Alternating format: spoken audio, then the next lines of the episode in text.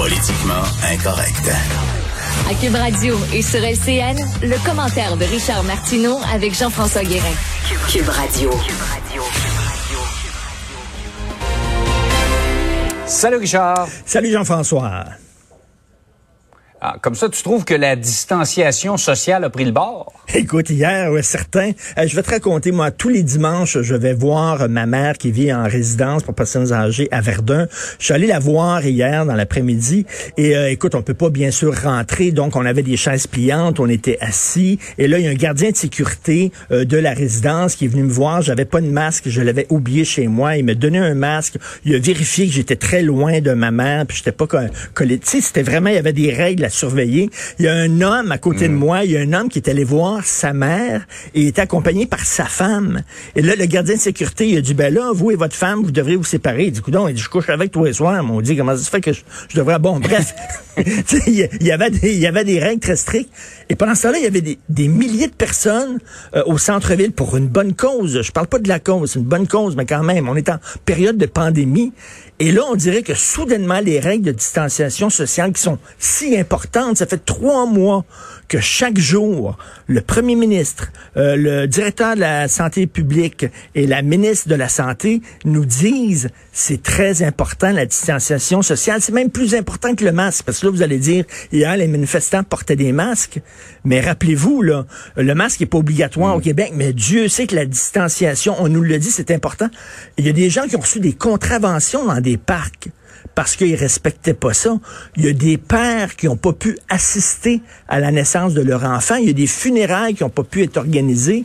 Il y a des gens qui n'ont pas pu tenir la main de leur mère et de leur père qui agonisaient aux soins intensifs parce qu'il fallait garder une certaine distanciation. Mais là, hier, une manifestation, ça a tout sauté, aucune contravention, tous ces gens-là qui étaient collés comme un... Je comprends pas.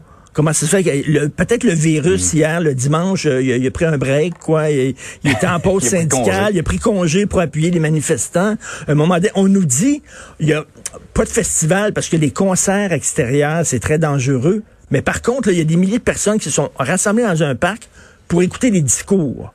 OK, ça c'était correct, mais les festivals, mm. c'est pas correct. Bref, c'est incohérent, puis je trouve que je suis pas tout seul. Il y a des gens qui se posaient la question hier en disant, ben écoute, oh, la distanciation sociale, tous les secteurs de, de, de, de l'économie du Québec ont dû changer leur façon de faire pour s'adapter à la pandémie, pour respecter les règles. Et là, les manifestations, ben, on manifeste comme s'il y avait pas de pandémie, absolument pas. Donc la cause est noble, c'est pas ça que je touche, mais c'est quand même mm. assez particulier de voir ça. Euh, l'argument m'est servi à peu près à tous les jours par des gens. Nous, on peut pas faire ça, ben mais il y a des manifestations où tout le monde est en rang serré. Souvent, ben des gens n'ont pas de masque. Alors, effectivement, c'est un argument qui revient souvent. Tout à fait. Euh, par ailleurs, euh, Vancouver et la Colombie-Britannique, mais particulièrement Vancouver, s'en est bien sorti dans cette euh, dans cette. C'est ça, oui, on le sait. les, les, les, cas à Vancouver sont vraiment très minimes. C'est la province qui s'en sort le mieux. Et dans la presse aujourd'hui, justement, il y a un gros reportage. Comment expliquer le succès de Vancouver?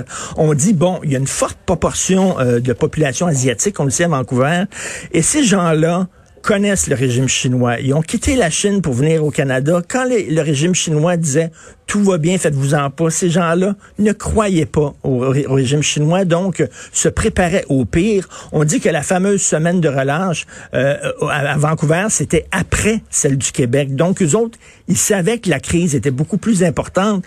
Euh, mm. Rappelons-nous, pendant notre semaine de relâche, les gens voyageaient, allaient à l'extérieur, puis tout ça. Eux, à Vancouver, ils ont dit non, non, non. Là, la semaine de relâche était après celle du Québec, puis on dit, euh, on veut pas là, fait, les voyages non nécessaires, voyager. Donc, les gens ont moins voyagé.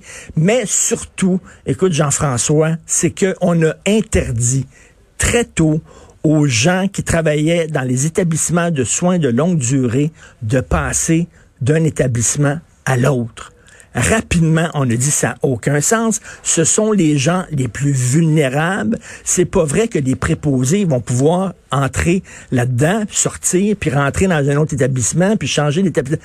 Ce qu'on n'a pas fait au Québec. Madame Mécan nous disait, faites-vous-en pas, c'est interdit.